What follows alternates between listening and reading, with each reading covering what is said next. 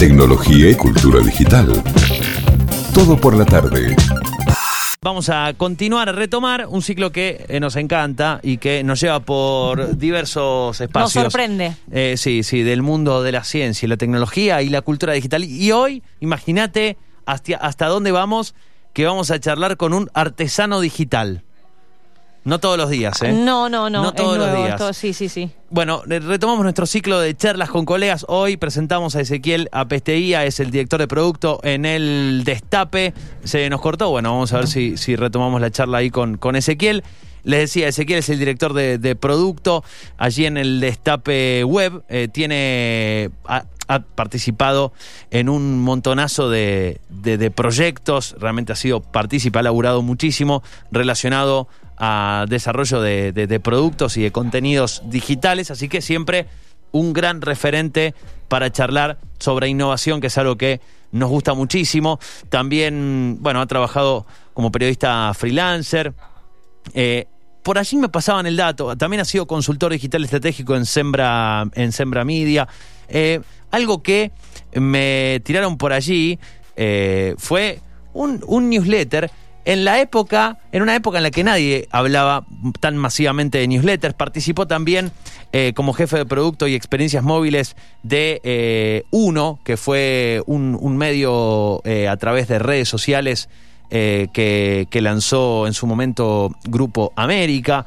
Bueno, ha trabajado muchísimo en, en un experiencias digitales en el jefe de producto en TN también. Bueno, de producto y de experiencias digitales, Ezequiel sabe muchísimo, así que ya lo saludamos, está con nosotros. ¿Cómo andas, Eze? ¿Qué tal? Hola, hola Fer, un gusto saludarte. ¿Cómo estamos? ¿Cómo estás? Aquí está Angie también con nosotros. Hola Angie. Hola, un saludo ¿cómo para va? vos y para toda la audiencia. Ese- lo recibimos con muchas lo- gracias. Lo recibimos, lo recibimos. Ay, no, Ese- nos llegó con mucho amor. Eh, algo algo que, que me llegó por aquí, eh, me tiraban por acá un dato que desconocía. Eh, te lo voy a leer textual. Dice: eh, Apesteguía hizo el primer newsletter argentino del que se tenga recuerdo, llamado Mirá, Mirá sin algoritmo, junto a Nico Piccoli. ¿Qué fue? ¿El 2015, 2014, por ahí? ¿O antes? Sí, sí, no, no es el primero porque hay muchos otros que todavía, es más, yo estoy suscrito a algunos que vienen desde antes, Sí. incluso que tienen 15, 20 años, pero... Pero cuando no se 2014, hablaba tan 2015 fue. masivamente de newsletters, ¿no? Porque ahora, bueno, eso volvió a ser un, volvió a ser como, como hay una, segun- una segunda ola Segunda de ola. newsletter, Me ¿no? Pero, coraje de vuelta. o sea, es, es algo Claro, histórico claro. el newsletter, pero, pero bueno, en un momento donde tal vez no, no se tenía el, el- el impacto que tiene ahora los newsletters. Sí, porque en ese momento ya se veía la tendencia y con Nico, eh, Nico ahora está en Roca, yo soy de Neuquén y, eh, y habíamos dejado de escribir blogs y pensamos una idea de esto, veíamos la tendencia y quisimos probarlo. Hicimos durante un año un newsletter que salía todas las semanas sobre medios también, medios, comunicación, Sí. innovación. Bueno, y, y además, 2000, me encanta porque hablamos 2014-2015 como si hubiera hace 20 años, ¿no? Parece que Claro, estamos hablando por- algo en por blanco y negro. hay, mucha, hay mucha gente que dice, no, bueno, fue de los primeros, eh, fue de los primeros de, la, de esta nueva tendencia, pero antes había muchísimos otros que Claro. nos precedieron. Claro. Eh, bueno, ese, a ver, cuando eh, aquí, como, como te contaba también en, en la previa, allí porque que charlábamos por privado y, y- me preguntabas, bueno, un poco de, de qué querés charlar, siempre en este espacio nos gusta poder conocer un poco la visión de, de- de la persona, del entrevistado, sobre determinados temas, sobre temas a veces más generales, más específicos, pero eh, trabajando con, con tanta experiencia en diferentes medios, eh, ha sido parte de un medio que fue totalmente eh, a través de redes sociales, digo, algo muy innovador también. Eh, ¿dónde, ¿Dónde ves hoy que está la verdadera innovación en cuanto... A ver, es, es muy amplia la pregunta, pero insisto, llévala para el lado donde vos obviamente tenés experiencia y donde te desarrollás. ¿Dónde pensás que hoy está realmente eh, enfocada la, la innovación que estamos viviendo o la que estamos viendo? Eh, bueno, es súper amplia, como bien decías, y hay muchos caminos que se pueden tomar. Desde el lado de la tecnología, te diría que los sectores más innovadores, o los que yo veo como más innovadores, tienen que ver con inteligencia artificial.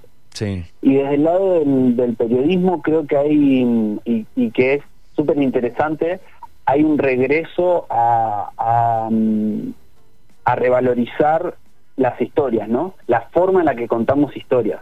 Y eso eh, en los medios creo que va a ser en el mediano y largo plazo muy positivo para, para los periodistas y para los medios en general. Ujú, ujú.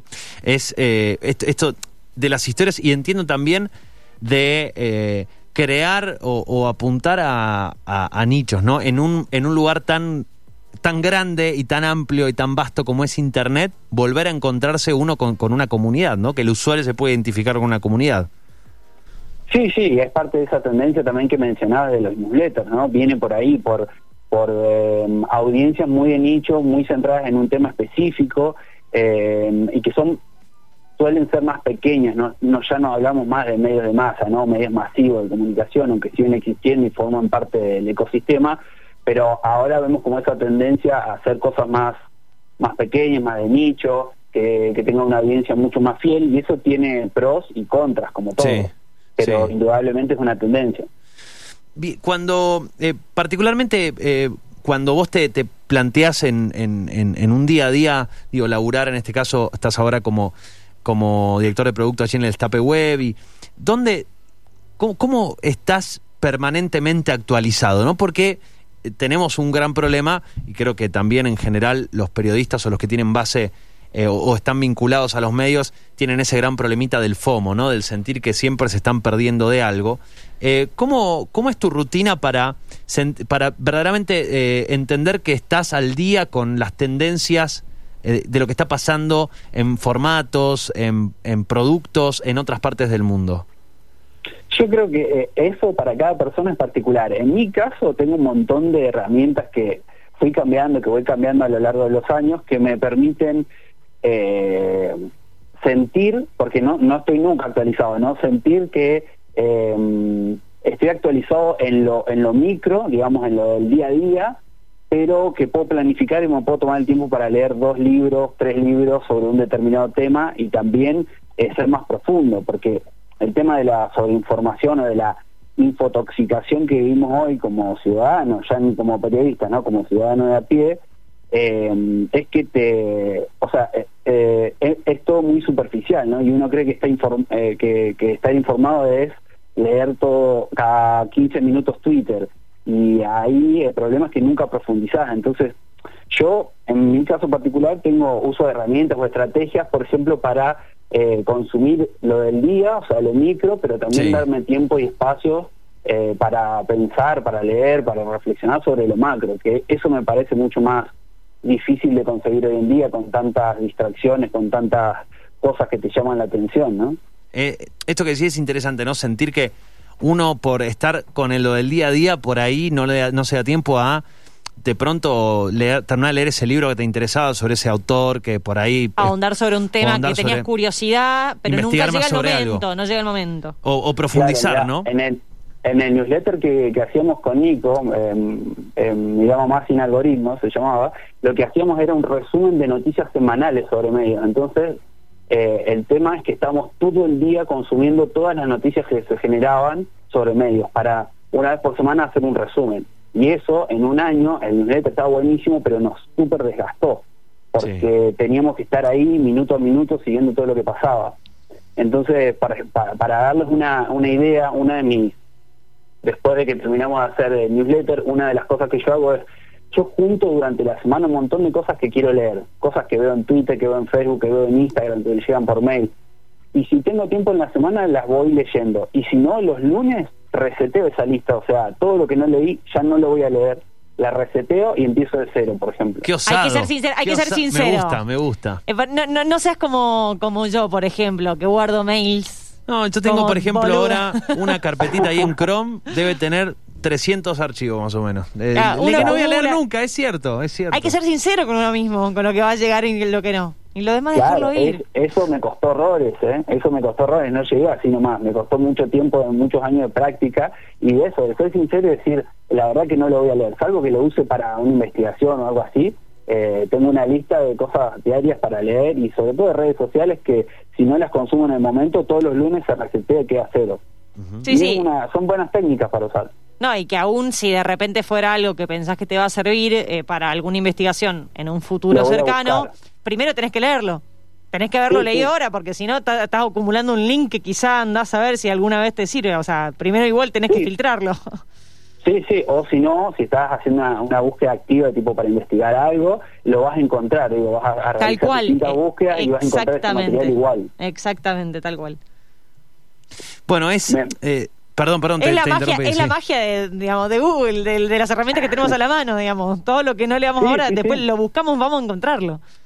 Sí, sí, también me pasa, por ejemplo, con los libros, que ahora hace un par de años eh, hice el cambio, me esforcé a hacer el cambio y ya no compro libros de papel, solo compro y leo libros digitales. Y también fue toda una experiencia, un aprendizaje ¿no? eh, personal, eh, pero también de, consumo para el día a día, porque ya no tengo libros de papel y, digitales a veces se acumulan mucho más fácil. Entonces hay que ser más selectivo, leo mucho más reseñas antes de largarme a leer un libro. Si hay un libro que no me gusta, por ejemplo, lo dejo de leer, cosa que en papel no haría jamás. Sí, sí. eh, bueno, es empezar a ser, como, como decís vos, honestos con uno mismo y empezar a entender que, en definitiva, leerlo o no leerlo, o sea, si- es parte del disfrute que tiene uno, ¿no? Si uno no lo... ¿Por qué estás haciendo Sí, algo sí. que no querés hacer? Tal cual, eh, Sí. exactamente. Si no, si tanto te estás resistiendo a algo, Sí, quizás no tenías soltalo. tantas ganas. Soltalo. Claro, Tal hay, cual. que, hay que aprender a soltar. Sí, sí, sí. Bueno, cuando esto de, esto que me parece interesante tomar esto esto de tu bio, ¿no? Que dice que, que transformás ideas e historias en, en beats. Eh, ¿cómo, ¿Cómo sentís que hoy está el eh, recién hablabas, ¿no? Un poco de, los nichos, eh, hablabas de, cómo se de, las diferentes propuestas que hoy hay para consumir contenidos. Eh, es difícil hoy evaluar eh, cómo se están consumiendo contenidos, y no hablo ni siquiera de noticias, sino de contenidos.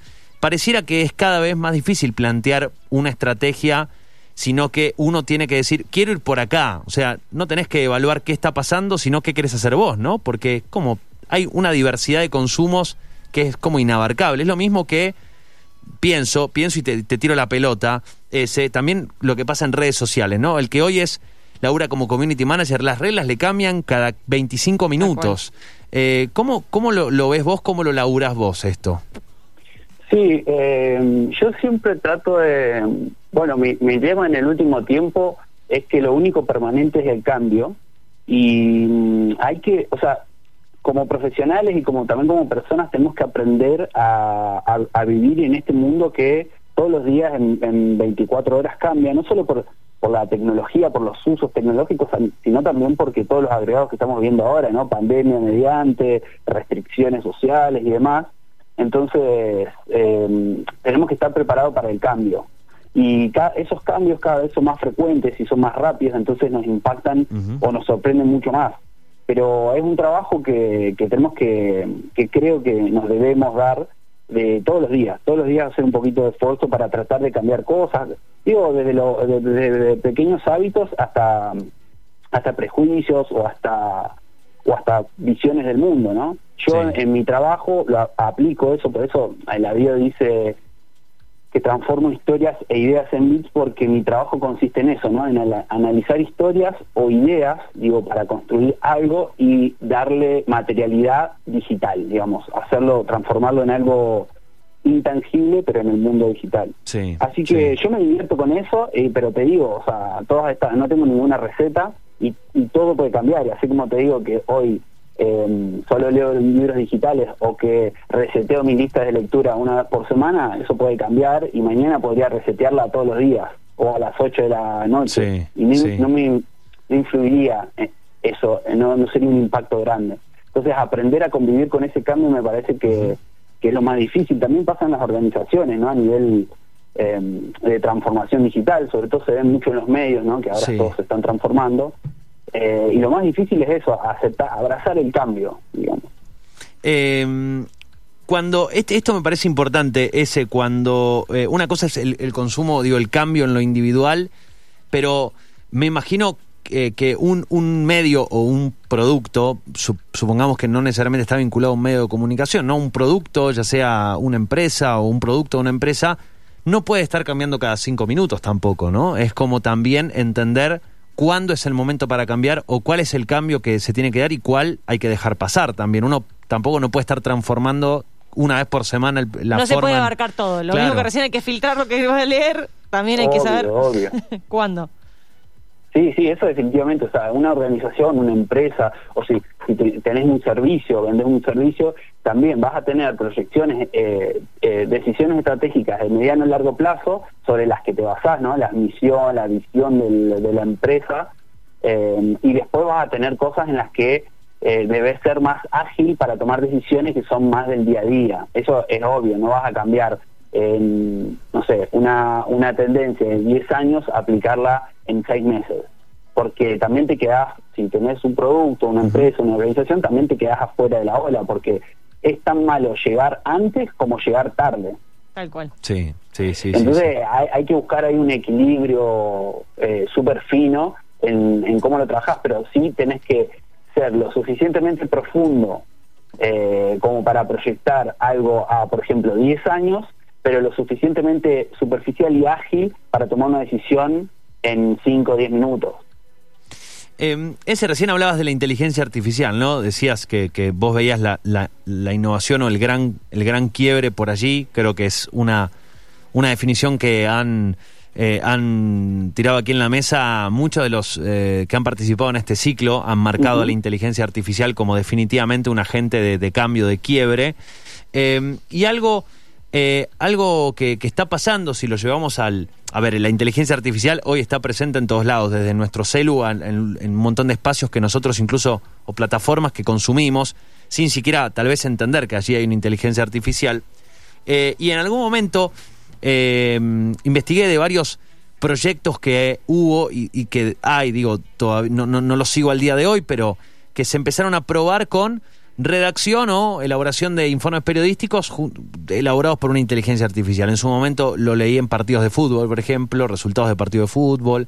¿Cómo, cómo ves la vinculación de lo, de, de lo periodístico llevado a este tipo de tecnologías? Eh, siempre con dejando de lado incluso este fantasma de, de- de que la, la- la tecnología nos va a reemplazar, me parece que ya es caduca esa, ese debate, me parece que va por otro lado, pero ¿cómo evalúas, digo, este tipo de, de experimentaciones? Eh, a mí me fascinan. Yo eh, estuve hace mucho tiempo que, que- que quería llegar a, a esa instancia en donde mm, ver cómo, que, o sea, qué, qué tan qué tan efectivas eran las máquinas o los robots para escribir historias. Y creo que hay muchas experiencias también, además de con el deporte, eh, con los datos económicos también Sí. se da muy fácil porque como tienen son trabajan con datos es muy fácil que las, las inteligencias artificiales puedan in- a- interpretar esos datos y, y traducirlos en una nota, ¿no? Un, un partido de fútbol tiene resultados que son eh, súper concretos, tienen minutos de comienzo, de final, goles, tarjetas amarillas y la bolsa también, por ejemplo, los datos económicos fluctúan a nivel número, entonces es fácil hacer proyecciones o escribir notas de ese estilo para un robot. Eh, a mí me fascina en lo personal, creo que eh, ya se está haciendo y, ya incluso te, me arriesgaría a decir que cada vez se hace más y que cuando nos queramos acordar de vuelta esto va a ser un commodity, o sea, algo que todas las productoras de contenidos van a tener, digo, llámese un medio digital, un diario, un programa de televisión, incluso ahora hay inteligencias artificiales que ayudan a escribir guiones, guiones de series, de películas, de... Sí. Bueno, lo que, lo que mostró GPT-3 es increíble. Exactamente. Entonces, pues, pero eso es eh, fascinante para mí y creo que tiene un, un lado, como todo, tiene el lado bueno y el lado malo. Yo lo evalúo, o sea, yo entiendo la tecnología a partir de sus usos, es decir, cómo se usa la tecnología, no cómo la usamos nosotros los, los, eh, los ciudadanos. Y creo que en este sentido tiene la, para los periodistas tiene la ventaja de que, por ejemplo, se, o se presenta así, ¿no? Se, aca- se terminarían las notas rutinarias estas de los resultados de partidos de fútbol, que vos podés estar mirando el partido y te- tenés que escribir la nota del resultado cuando querés hacer análisis este, táctico, por ejemplo, y no podés, entonces, o, o para los periodistas eh, eh, económicos lo mismo, ¿no? Los resultados Sí. de la bolsa, el cierre, las variaciones del día a día, eso todo se automatizaría Sí. y deberíamos, o sea, eh, y nos debería dar más tiempo para concentrarnos en las cosas que realmente importan y que la tecnología a la tecnología todavía le cuesta y le cuesta mucho, porque por ejemplo, así como es fácil escribir notas o ayudar con el hilo narrativo de un guion de cine, eh, es muy complicado para los robots escribir poesía o, li- o literatura en general, una novela, por ejemplo, porque, bueno, tienen muchas limitaciones a nivel técnico. Entonces, tiene eso positivo, ¿no? Que nos daría tiempo a los periodistas para centrarnos en las cosas que realmente im- importan, eh, en lo profundo, digamos, y tiene lo negativo que, bueno, eh, es un espacio que cada vez crece más, inevitablemente va a ser disruptivo, o sea, está siendo disruptivo, lo es en otras industrias, también lo va a hacer con, con los productores de contenido, los periodistas, los medios, los, los influencers ahora también. O sea, pero para mí es fascinante. Y creo que todavía no, no alcanzamos ni a ver ni siquiera... No, la puntita, Recién nomás. estamos pensando, claro. Sí, es, es increíble. Eh, hay, hay, hay para investigar, ¿no? Muchos de estos experimentos que se están haciendo, eh, como decís vos, no, auto- también automa- automatizar. Eh, Es interesante lo que decís, ¿no? Siempre algo lo, lo repetimos, ¿no? No evaluarlo según malo o bueno, sino el uso que se le da. Esto es clave, es clave. Claro, sí, es, es esa perspectiva cultural con, con la que creo que tenemos que abordar la tecnología, porque si no caemos en las definiciones simplistas de es buena o es mala, cuando en realidad lo importante es saber para qué se usa. Sí, sí. O nos va a sacar el laburo, que... Sí, Que, eh, pero eh, ese sí. para qué se usa, por Ex- eso te digo, puede ser desde la perspectiva optimista, puede ser me va a dejar más tiempo a mí como periodista para centrarme en las cosas que realmente importan, ir a lo profundo, investigar más, tener más tiempo para, mm, para investigar, para leer, para reflexionar, o me voy a quedar sin trabajo, es eso. Pero Eh, eso es, es bueno o malo, es, Sí. es tirar una moneda al aire. Y, los procesos son mucho más complejos que eso. Sí, tal cual. Y, y además entender, entender eh, cómo, cómo han ido mutando los trabajos, ¿no? También, también, y cómo Sí, van sí. cambiando estas Bueno, cosas. Ahora durante la pandemia, eh, viste que se habla, este que todavía no está bien estudiado, pero se habla de un proyecto de aceleración hacia lo digital y muchos trabajos que antes eh, no estaban contemplados a hacerse remotos, a la distancia, ahora sí lo están haciendo, o sea que incluso hay todo un debate, viste, por la educación, que Sí. es súper interesante, porque hay experiencias buenas como malas, y bueno, de todo esto tenemos que aprender cosas, ¿no? Ese, eh, si tenés que hablar de en estos, ¿cómo ha sido tu, cómo ha sido en tus años, tus años, años ya acabamos año y pico de, de- de pandemia? ¿Cómo ha sido el laburo? ¿Ha sido remoto? Eh, ¿Cómo ha sido, cómo te ha cambiado eh, en cuanto a tu, a tu día a día? Digo, para, para encarar la, la siguiente pregunta. Mira, eh, me cambió muchísimo porque primero que me, me mudé, estaba viviendo en Capital, en Buenos Aires, y ahora estoy viviendo en San Juan. Estamos que cerquita, medio- estamos cerquita. En- sí, sí, y en medio de la pandemia también cambié de trabajo y ahora estoy trabajando para el Destape, que, que es un medio federal, pero que tiene la base en, en Capital, en Buenos Aires, y estoy haciendo todo remoto. Pero vos podés estar donde vos quieras. Sí, eh, eh, sí, estamos en pandemia, o sea que no me muevo mucho, pero sí. Bien, bien. Bueno, y, y, Excelente. y cómo, qué dejaste de usar? Bueno, dos, dos cambios, ¿no?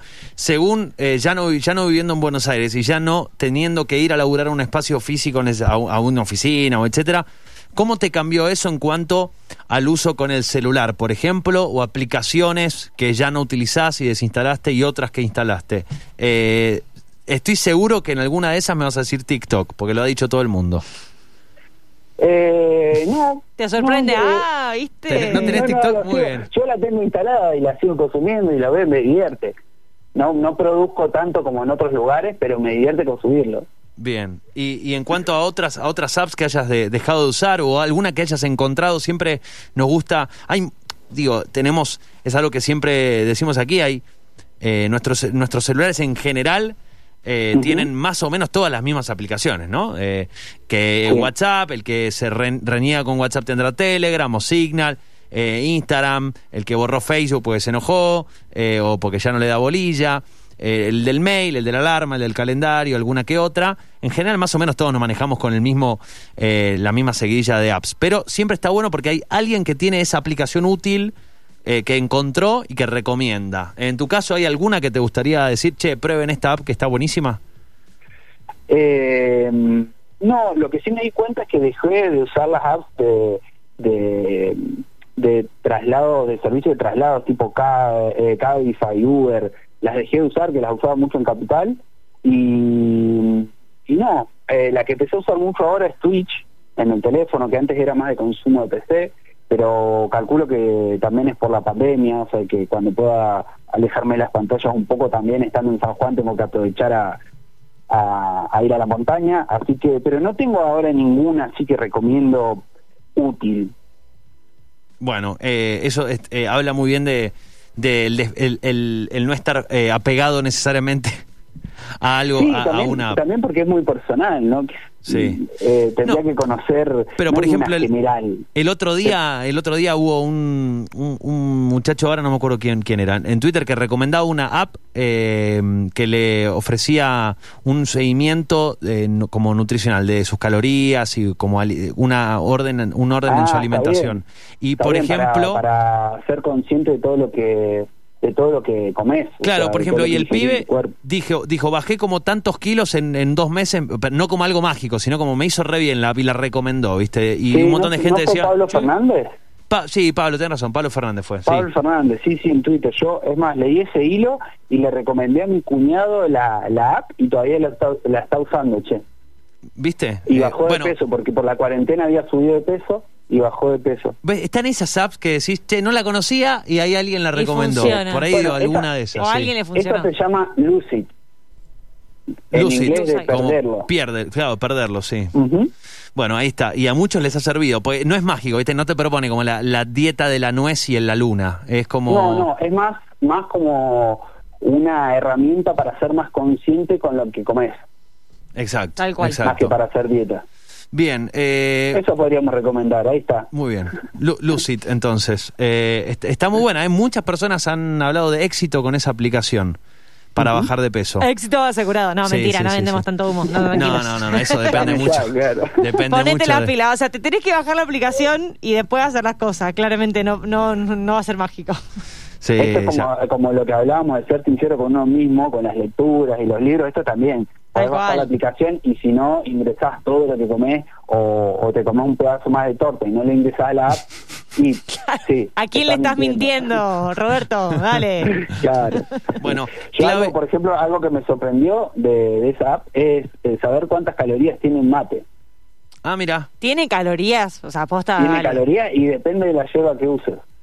Ah. Ya no dejan disfrutar Oh, nada. sí, todo ya- ya- arruinan. ya- todo todo, todo, arruinan. todo tenían que romper. Todo rompen. Bueno. Tenían que romper. Sí, todo rompemos. Eh, La verdad es que destaco de, de esta charla, insisto, retomamos un poquito el, el- el hilo, eh, planteamos este ciclo de, de charlas con colegas, no nos esmeramos mucho con el nombre del ciclo, pero sí eh, nos encanta invitar a referentes de- del- ámbito de, de lo que es lo digital, la tecnología, la innovación, porque siempre, bueno, de estas charlas surgen ideas, surgen reflexiones, eh, surgen perspectivas y creo que suma muchísimo en un momento donde lamentablemente hay muchos sesgos, hay muchos fundamentalismos y también dentro de lo que es la tecnología, entonces siempre nos encanta invitar a referentes de diferentes y muy diversos sectores a, a reflexionar y bueno, y a plantear una charla muy abierta, así que un poco esa es la idea y saco, ¿no? Destaco esto que, que decías de, de- del uso que le das vos a, a tus hábitos, tus, tus hábitos digitales, ¿no? Eh, tu dieta digital de decir, che, mira, lo que no leí esta semana no lo voy a leer, lo dejo, lo libero, lo suelto, destaco eso y lo, lo pongo, lo, desta- lo, lo pongo allí en- como en un graph radial, porque Perfecto. eh, me parece muy interesante poder hacerlo, muy sano. Que quede de recomendación entonces, a ver quién se anima. Eh, sí, está, está mu- muy, bueno, muy necesario y es algo totalmente personal, digo, decidirlo y cumplirlo y no sentirse mal, sin culpa, sin FOMO. claro, claro. Ese, muchísimas gracias eh, por estos minutos eh, Gracias a y gracias por la charla. eh, un, un abrazo muy, muy grande, eh, que estés muy bien. Muchas gracias, bien. que sigan bien. Abrazos a la distancia. Eh, abrazos. Abrazos. Chau, chau. Chau, chau. Chao, chao. Allí la palabra de Ezequiel Lapesteguía. Tecnología y cultura digital. Todo por la tarde.